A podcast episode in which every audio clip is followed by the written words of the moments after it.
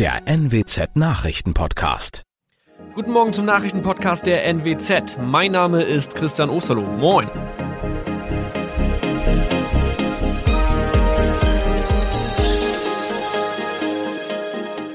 Und das sind unsere regionalen Nachrichten am Morgen. Die Grünen wollen Moorstraße in Oldenburg umbenennen. Viereinhalb Jahre Gefängnis für Falschgoldhandel. Und Landkreis Kloppenburg meldet ersten Omikron-Fall. Der Name Moorstraße könnte laut den Oldenburger Grünen rassistisch aufgefasst werden. Deshalb fordern diese eine Umbenennung. Die Straße wurde allerdings nach Hermann Moor benannt, einem der ersten Siedler in der Gegend. Um Missverständnisse auszuschließen, beantragen die Grünen eine Änderung in Hermann Moor Straße. Dann müssten alle Anwohner ihre neue Adresse in ihren Pässen angleichen. Außerdem müssten Polizei, Feuerwehr, Rettungsdienste und Anbieter von Navigationssystemen informiert werden. Die Stadtverwaltung schlug vor, ein Zusatzschild mit Informationen zur Person Hermann Mohr anzubringen. So könne man alle Irritationen beseitigen. Tobias G. musste wegen dem Verkauf von Falschgold am Mittwoch vor das Landgericht Oldenburg. Nachdem der Schortenser bereits im Mai zu einer Freiheitsstrafe von mehr als drei Jahren in Jever verurteilt wurde, betrieb er seinen Handel auf eBay Kleinanzeigen weiter. Das wog bei der Verhandlung schwer auf. Der 27-Jährige schrieb in die Inseratsüberschrift das Wort plated, was so viel bedeutet wie überzogene und nur vergoldete Ware. Da im weiteren Anzeigentext aber die Rede von einem Reinheitsgrad war und die abgebildeten Goldbarren eine Seriennummer trugen, handelt es sich hierbei um eine Täuschung. Tobias G. wurde zu viereinhalb Jahren Haft verurteilt. Ein weiterer Fall der neuen Omikron-Variante ist am Mittwoch im Nordwesten bekannt geworden. Der Kreis Kloppenburg bestätigt, dass eine Frau bei ihrer Rückreise aus Südafrika am Hamburger Flughafen positiv getestet wurde. Sie befindet sich weiterhin in Hamburg in Quarantäne.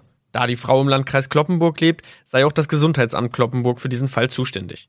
Zuvor gab es bereits bestätigte Omikron-Fälle in der Wesermarsch und im Kreis Leer. Das waren unsere Nachrichten aus der Region. Weitere aktuelle News aus dem Nordwesten finden Sie wie immer auf NWZ Online. Und Aktuelles aus Deutschland und der Welt hören Sie jetzt von unseren Kollegen aus Berlin. Vielen Dank und schönen guten Morgen. Ich bin Maja Däne und das sind heute unsere Themen aus Deutschland und der Welt.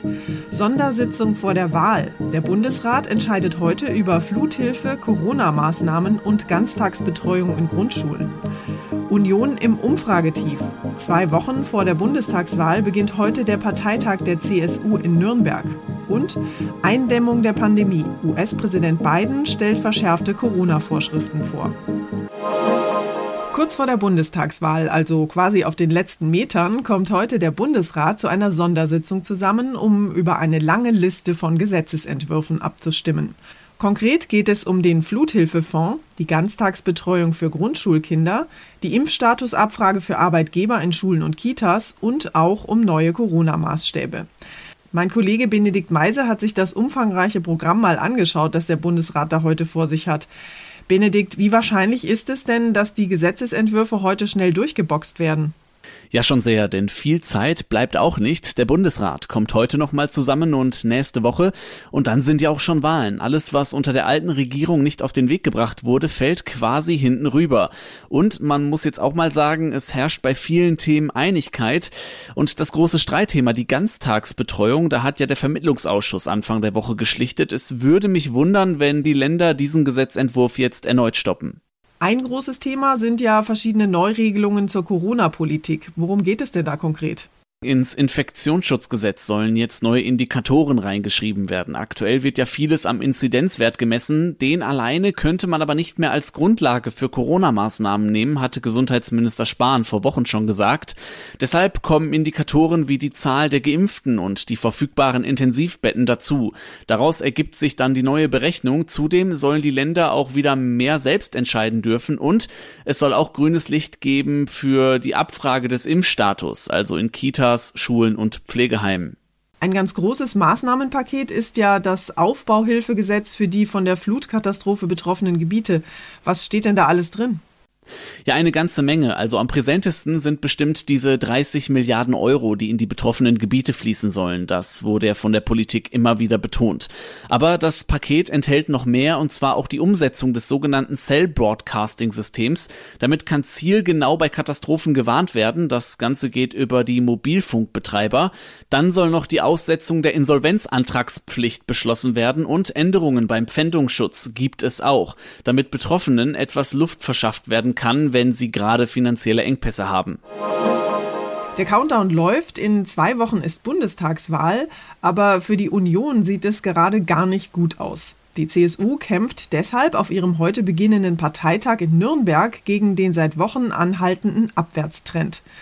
CSU-Landesgruppenchef Alexander Dobrindt hat die Union zur inhaltlichen Offensive und zu mehr Mut zur klaren Kante aufgerufen. Der Trend muss gebrochen werden, sagt Dobrindt.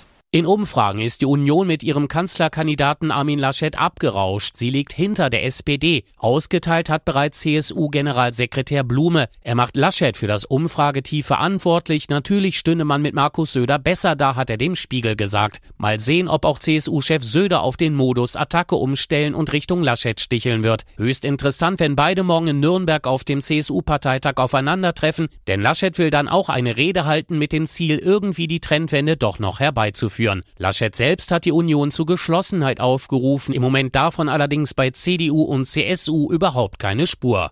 David Riemer, Berlin. Die Impfkampagne in den USA macht trotz vieler Anreize nur noch sehr langsam Fortschritte. Bisher sind 53,4 Prozent der rund 330 Millionen Menschen im Land vollständig geimpft. Aufgrund der besonders ansteckenden Delta-Variante hatte die Pandemie in den USA aber zuletzt wieder deutlich an Fahrt aufgenommen. Die US-Regierung will die Corona-Pandemie deshalb jetzt mit Hilfe von Anordnungen zur Impfpflicht eindämmen. Neue Regelungen zur Corona-Impfung sollen für fast 100 Millionen Beschäftigte der Privatwirtschaft und des Gesundheitswesens gelten und auch für alle Angestellten der Bundesregierung verschärft US-Präsident Joe Bidens Regierung die Impfvorschriften. In den USA tobt die Pandemie wieder zügellos, schlimmer als zur gleichen Zeit im letzten Jahr. Firmen mit mehr als 100 Angestellten sollen künftig verlangen, dass alle Mitarbeiter geimpft sind oder sich mindestens einmal die Woche auf Corona testen lassen. Das betrifft rund 80 Millionen Beschäftigte in der US-Privatwirtschaft. Alle Mitarbeiter in Krankenhäusern, im Gesundheitswesen und Altersheimen sollen Impfungen nachweisen müssen. Regierungsangestellte sollen ebenfalls Impfnachweise erbringen und die Bundesstaaten sollen nach dem Willen der beiden Regierung die Impfung von Schulangestellten, Lehrerinnen und Lehrern zur Pflicht machen. Tina Eck, USA.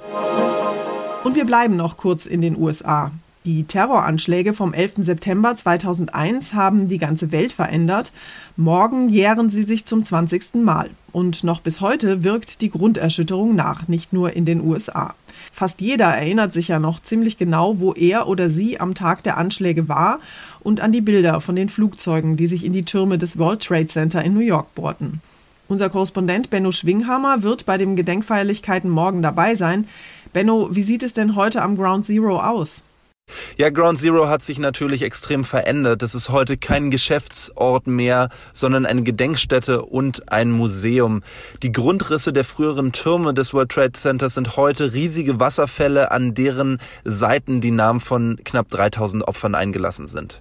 Architekt Daniel Liebeskind sagte mir vor einigen Tagen, dass ihm relativ schnell klar geworden ist nach den Anschlägen, dass keine Häuser mehr je wieder an diesem Ort gebaut werden dürfen.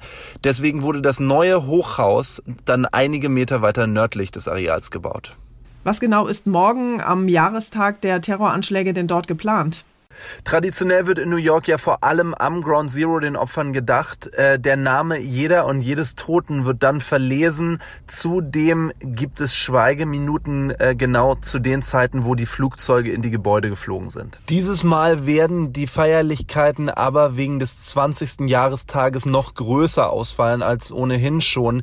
Angekündigt haben sich unter anderem US-Präsident Joe Biden und seine Frau First Lady Jill Biden. Dankeschön, Benno. Unser Tipp des Tages heute für alle Streaming-Fans. Serien, Filme, Musik, Streaming ist ja längst Standard in unserem alltäglichen Unterhaltungsprogramm. Allerdings verbraucht die Streaming-Technologie wahnsinnig viel Energie und schadet mittel- und langfristig so auch dem Klima. Aber was ist jetzt die Lösung? Künftig einfach nur noch einen Netflix-Film zu gucken, anstatt eine ganze Serie? Oder bei Spotify nur noch eine Stunde pro Tag Musik zu hören? Ronny Thorau aus unserer Serviceredaktion hat sich mal schlau gemacht, wie man klimafreundlicher streamen kann. Ronny, warum ist Streaming eigentlich so energieintensiv? Naja, die Technik ist ja gerade so erfolgreich, weil man da ein riesen Datenangebot hat, Audios, Videos, aber die nicht auf dem eigenen Rechner oder auf CD, DVD, Blu-ray bei sich haben muss. Nur dafür müssen die Inhalte eben woanders gespeichert werden, auf großen Serverfarmen. Und allein deren Betrieb frisst enorme Energie und genauso auch die zahllosen täglichen Zugriffe der Nutzerinnen und Nutzer. Das alles verbraucht Energie und produziert dadurch eben unter anderem klimaschädliches CO2. Am einfachsten wäre es ja wahrscheinlich einfach weniger Filme und weniger Musik zu streamen. Aber gibt es denn auch noch andere Möglichkeiten, Energie zu sparen und trotzdem seinen gewohnten Streaming-Spaß zu haben? Ja, gibt es einige Möglichkeiten. Zum Beispiel kann man ja Musik etwa nicht immer wieder neu streamen, sondern wenn man weiß, den Song höre ich öfter, dann kann man den ja auch runterladen. Am besten im WLAN-Netz. Das verbraucht nämlich weniger Energie als Mobilfunk-Datenverbindungen. Noch besser sind LAN-Kabel, wer das zu Hause nutzen kann. Das macht ja auch noch die Verbindung meist stabiler oder schneller. Was auch Energie und CO2 damit spart, ein kleinerer Bildschirm. Manchmal muss es ja nicht der ganz große sein. Und man kann die Auflösung reduzieren. Also wenn man was auf dem Laptop oder dem Handy gar streamt, dann sieht das ja meistens kaum schlechter aus, wenn man jetzt statt Full HD Auflösung nur in 720p zum Beispiel oder 480p Auflösung guckt. Musik streamen, Serien gucken und Energie sparen. Dankeschön, Ronny. Und zum Schluss lassen wir heute mal die Puppen tanzen, und zwar die Polit-Promi-Puppen. Schließen Sie einfach mal kurz die Augen und stellen Sie sich vor, Olaf Scholz ist ein Schlumpf und Annalena Baerbock herrscht über ein Bio-Supermarkt-Imperium, in dem Armin Laschet ein Praktikum absolviert. So, jetzt dürfen Sie die Augen wieder aufmachen und ab kommender Woche können Sie die drei tatsächlich genau so sehen. Spitting Image The Crowds Edition heißt die Satire-Show auf Sky Comedy. Pünktlich zur Bundestagswahl sind neun Episoden geplant von jeweils circa 20 Minuten. Unter den extra angefertigten Spitting-Image-Puppen befinden sich übrigens nicht nur Politiker, sondern auch Promis wie Heidi Klum, Thomas Müller, Barbara Schöneberger, Markus Lanz und Jan Böhmermann. Die komplette Staffel ist am Ende dann ein Mix aus deutschen und internationalen Sketchen.